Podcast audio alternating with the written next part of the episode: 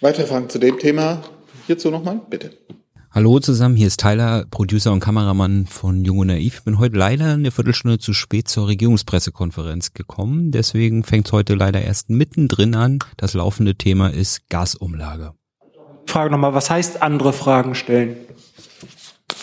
Naja, also wenn es so ist, dass dieses Instrument nur so gelagert werden kann, dass es diskriminierungsfrei so nutz, nutzbar ist, so wie das ja den Anschein hatte bis, bislang, dann bleibt es dabei, dass man appellieren kann an die Unternehmen, dass sie dem Beispiel von RWE und ich glaube Shell ist der andere, äh, ist ein anderes Unternehmen, das von sich aus gesagt hat, es will diese Umlage nicht wahrnehmen ähm, und damit dann natürlich auch die Kosten ähm, äh, geringer werden für die einzelnen Verbraucherinnen und Verbraucher. Also es wäre der appellative Charakter. Herr Rinke? Nochmal eine Frage ans Wirtschaftsministerium, weil bei diesem Appell ähm, man bisher immer auf äh, die kleinen Unternehmen zielte, aber würde das Wirtschaftsministerium diesen Appell Hilfen nicht oder nur eingeschränkt in Anspruch nehmen, auch an das Unternehmen Uniper richten?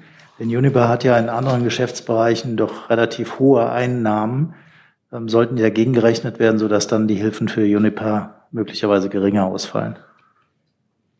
Ähm, wie gesagt, es geht darum, zu prüfen, ob es Regelungen geben kann, die es Unternehmen mit Gewinnen schwerer machen, die Umlage in Anspruch zu nehmen. Und dazu zählt ausdrücklich auch Uniper. Unternehmen mit Gewinnen. Zu einzelnen Unternehmen kann ich, kann ich einfach keine Auskunft geben. Bitte. Bliebe noch Zeit, ein anderes Instrument zu entwickeln? Also wie gesagt, die Umlage selbst ist notwendig, um die Gasmärkte am Laufen zu halten und die Versorgung mit Gas für alle Kunden weiter zu gewährleisten. Ob es andere Instrumente gibt, wurde im Vorfeld natürlich geprüft. Jetzt wird geprüft, wie man diese Umlage rechtssicher so anpassen kann, dass man das Unternehmen mit Gewinn schwerer machen kann. Die Umlage selbst ist wichtig. Vielleicht können wir auch noch einen Satz sagen, warum sie so wichtig ist, weil es sonst nämlich die Kosten, die dabei entstehen, einfach an die Verbraucher ungeschützt weitergegeben werden können und das dann Einzelne vor noch größere Probleme stellen wird, als sie durch die Gasumlage sind. Also sollte man nicht abtun, dass das einfach etwas ist, was die Bundesregierung aus DAFKE entschieden hat, sondern hier geht es darum, die Verbraucherinnen und Verbraucher nach Kräften zu schützen. Und ähm, deswegen ist man auf dieses Instrument gekommen. Und jetzt wird geprüft, wie man es so passgenau wie möglich in der verbleibenden Zeit organisieren kann. Bitte? Sind Sie noch überzeugt von dem Instrument? Natürlich. Ich sehe keine weiteren Fragen zu dem Thema. Andere Themen. Bitte. Ich würde Ihnen lieber das, Moment, ich gebe Ihnen das Mikrofon vor Ihnen, dann müssen wir die nicht verknicken. Danke. Jesipov Deutsche Welle an das Bundesinnenministerium und ans AA. Es gibt Berichte über die zahlreiche Einreisen nach Deutschland von Putins Tochter in Begleitung von FSO-Mitarbeitern. In diesen Berichten heißt es, dass die Einreisen nach Deutschland grundsätzlich nicht erfasst werden. Frage, stimmt es grundsätzlich, dass die Einreisen nicht erfasst werden?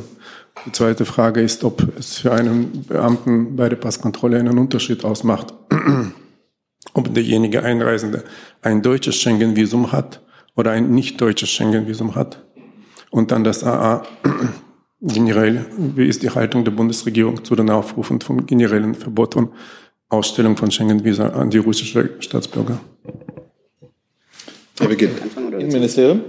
Ich kann vielleicht mal anfangen, ähm, soweit die Einreise ähm, mit einem äh, Linienverkehrsflugzeug erfolgt ist, also abseits von offiziellen Delegationen, finden die üblichen Kontrollen ähm, an Flughäfen statt, die für alle anderen Personen auch stattfinden.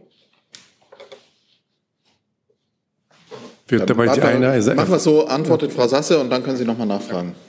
Also ich kann vielleicht einmal ganz grundsätzlich äh, das Verfahren darstellen. Es ist so, dass das Auswärtige Amt über ähm, Reisen ausländischer Politiker und, Politikerinnen informiert wird, wenn es sich um offizielle Reisen handelt oder wenn die Reisen in Begleitung von bewaffneten Personenschützern stattfinden, die von der Luftverkehrssicherheitskontrolle bei Ausreise freigestellt werden sollen.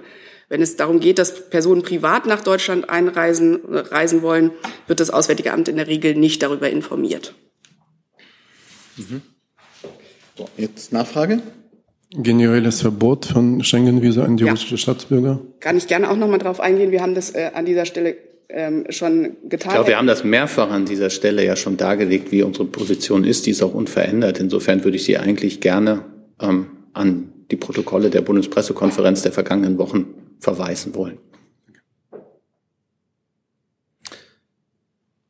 Gibt es weitere Fragen zu dem Thema? Das sehe ich nicht. Dann hätten wir andere Themen. Hi, hier ist Tyler, ich filme das Ganze. Hier ist Thilo, ich äh, stelle dir die Fragen. Hier ist Hans, ich achte aufs Protokoll und stelle fest, wir sind unter drei. Heimliche Info nur für euch. Gar nicht so heimlich, kann man in den Infos lesen, wie man uns unterstützen kann. Nämlich per PayPal oder Überweisung. Weiter geht's. Und gehen eins nach hinten, danach Herr Rinke dann. Eldad Beck der israelischen Tageszeitung Israel Hayom zum Thema äh, Atomdeal mit dem Iran. Ähm, die, ist die Bundesregierung äh, zufrieden mit der amerikanischen Antwort auf äh, dem äh, EU-Vorschlag? Äh, zweitens, ähm, Israel äh, hat äh, deutlich ähm, betont, dass äh, die kommende Vereinbarung viel schlechter ist als die erste äh, Vereinbarung. Wie äh, sieht äh, Deutschland äh, diese Position? Ja, dann kann ich vielleicht, gibt mir Gelegenheit, nochmal äh, ganz grundsätzlich zum Atomabkommen mit Iran auszuführen. Es ist so, wie Sie erwähnt haben, die USA haben bekanntlich eine Antwort äh, gegeben auf iranische Kommentare ähm, zu dem Text, den der EAD ähm, als, als Hüter des Vertrages sozusagen übersendet hatte. Jetzt geht es darum, dass Iran äh, äh, sich zu, diesem zu dieser Antwort verhalten muss. Aus unserer Sicht ist es weiterhin wichtig, äh, dass wir bald zu einem Abschluss kommen. Sie wissen, ähm, dass wir da seit längerem äh, schon Gespräche zu geführt haben. Es bleibt dabei, dass wir den JCPOA als einen äh, sehr, sehr wichtigen und essentiellen Beitrag äh, dafür sehen, die internationale Sicherheit zu verbessern ähm, und auch dafür, um Iran ähm, dazu zu bringen, äh, seine kerntechnischen Verpflichtungen einzuhalten. An dieser Position hat sich nichts geändert. Wir kennen natürlich die Position der israelischen Regierung ähm, zu, diesen, zu diesem Thema und sind auch mit den Israelis weiterhin im Gespräch dazu. Zusatz bitte. Das heißt, Sie lehnen die israelische Position ab, wonach diese neue Vereinbarung ist schlechter als die erste Vereinbarung.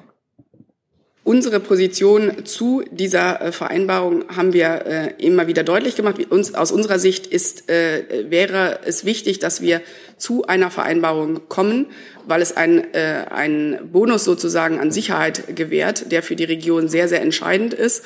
Und wir sind dazu mit den Israelis im Gespräch. Weitere Fragen dazu nicht? Dann weg dazu, Herr Rinke. Kurze Nachfrage, Frau Sasser, ähm, zu den Folgen, die so eine Vereinbarung hätte und ähm, zu den Sanktionen.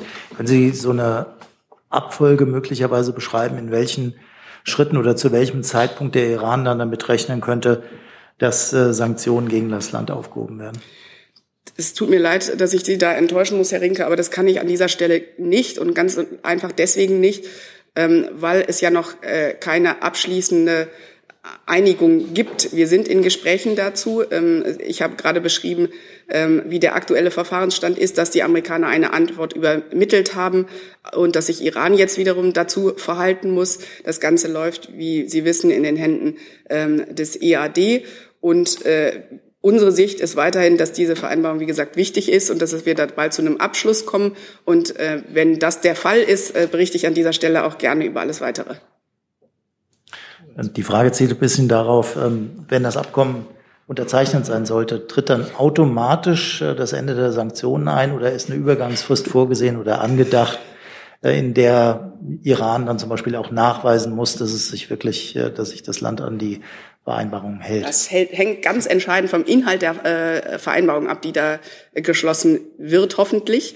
Ähm, und da das noch nicht äh, in, in, der, in dem Detail gerade ähm, bericht, dass wir darüber noch nicht, da wir noch nicht darüber berichten können, ähm, muss ich Sie da leider vertrösten, Herr Rinke. Dann wechseln wir das Thema. Sie hatten sich gemeldet nochmal, ne? Herr Kollege, bitte. Verkehrsministerium. Ähm, Und zwar zur Diskussion um die Reform des äh, Dienstwagenprivilegs. Ähm, da ging ja auch Presseberichte. Wollen wir erst den, Moment. Verkehr müsste erst reinwechseln.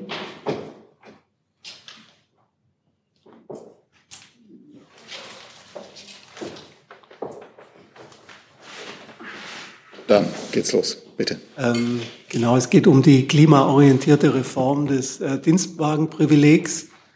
Ähm, stimmen Presseberichte, nachdem es da Absprachen zwischen Herrn Wissing und Herrn Habig gab, dass die quasi im Rahmen von einem Deal zwischen den beiden Ministerien nicht kommen soll?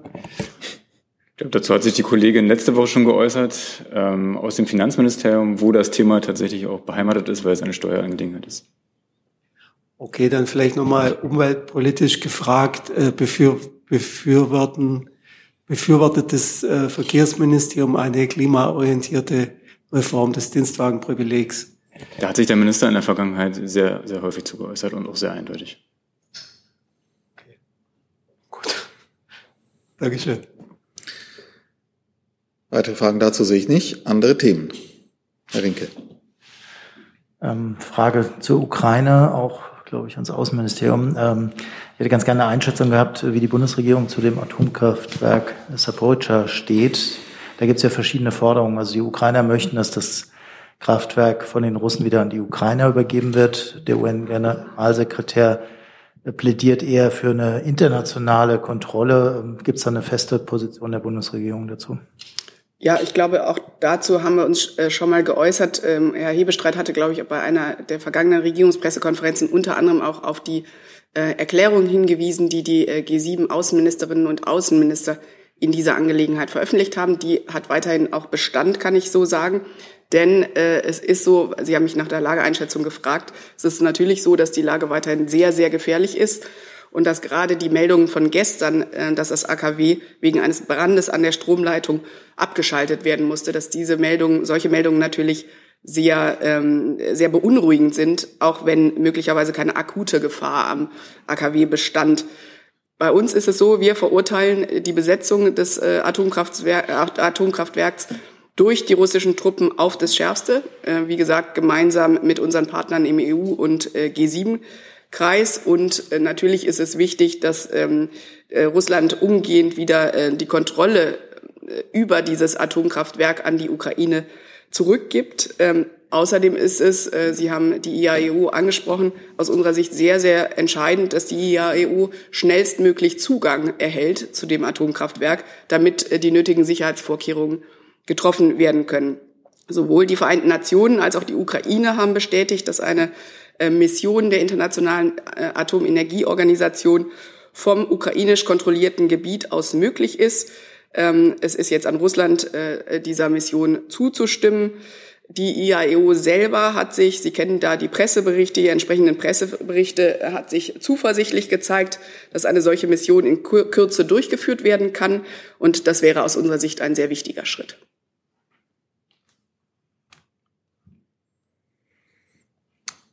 Weitere Themen, weitere Fragen? Das sehe ich nicht. Dann wären wir um kurz vor zwölf am Ende dieser Regierungspressekonferenz. Staunen auf der Sprecherbank wird protokolliert. Durchaus ohne. Aber die Regierung hat wahrscheinlich noch was. Ohne Kritik, nur Danke. fröhliches Erstaunen. Ich wünsche, soweit Sie es haben, ein schönes Wochenende.